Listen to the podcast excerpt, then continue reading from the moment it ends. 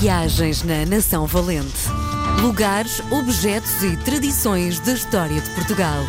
Com Helder Reis. Hoje é um dia feliz da RDP Internacional porque recebemos o grande comunicador Helder Reis, Nação Valente, Lugares, Objetos e Tradições da História de Portugal. Livro que virou uh, conversas semanais aqui na RDP Internacional. Helder, bem-vindo! Olá! Bom, estamos. Uh, antes de começarmos esta conversa, um, confidenciavas-me que estás a passar um mau bocado por causa das alergias. Não é? é verdade. Estamos na altura uh, da primavera, o pólen está super ativo. Ao rubro. Sim. E tu que és um agricultor, porque vem hum. no teu currículo, agricultor, sofres horrores, não é? É, sofro bastante. Uh, sofro, olha, porque eu depois sou alérgico a tudo. No inverno sou alérgico mais aos ácaros, uh, uh, pelo de cão, gato, tudo isso dá cabo de mim.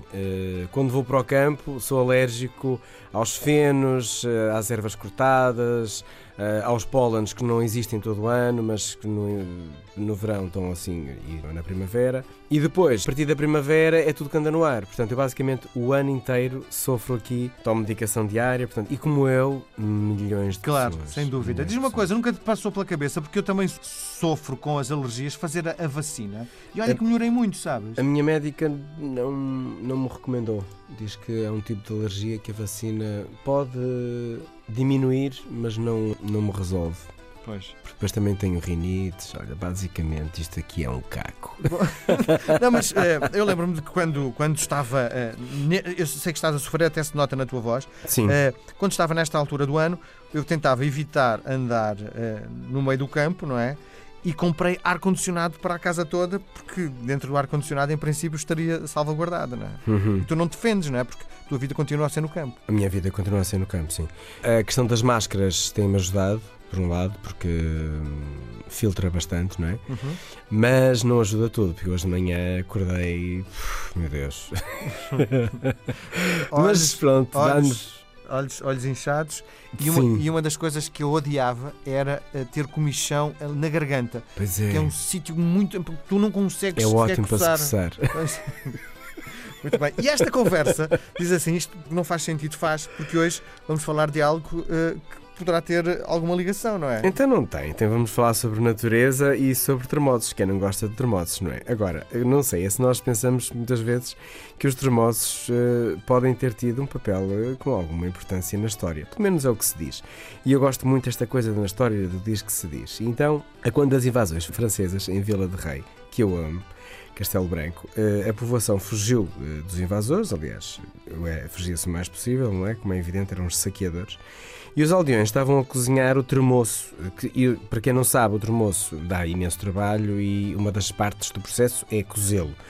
Uh, antes e durante, e o tremoço é bastante amargo, não é? Sim. Ora bem, as tropas francesas armadas em espertas, ao chegar lá, estavam, queriam comer e não sei o quê, viram aqueles panelões enormes com o tremoço lá dentro e, e, e, começaram a comer. Ora bem, o que acontece é que eh, o tremoço era extremamente amargo difícil de engolir e eles acharam que estavam a ser envenenados e começaram a fugir porque vamos lá ver se nos salvamos.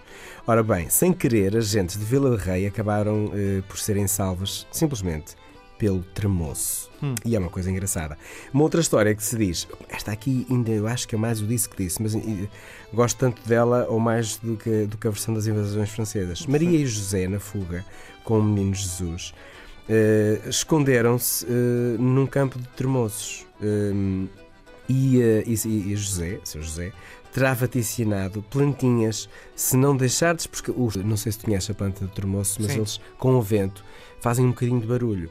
Então São José deve ter dito assim: Se não deixardes fazer barulho, o fruto que derdes nunca saciará ninguém, por mais que os comam. Como nós sabemos, o termoço é quase zero calorias. Pois. O que, que faz mal é a cerveja que acompanha. e tudo o resto. Diz-me uma coisa. Um, este, eh, a forma como é cozinhado em Portugal eh, é feito lá fora, isto é, o termoço também é uma marca portuguesa? É, é, é, eu, acho, é, eu acho que é transversal a, a forma de, de confeccionar. Depois pode variar muito. Eu já comi eh, pois é o tempero, às vezes põe caril, outras vezes põe cominhos, outras vezes põe só um sal fino. Um, isso depois é que, é que faz a, a, variação, mas o tratamento do, do termoço tem mesmo de ser assim. Muito bem.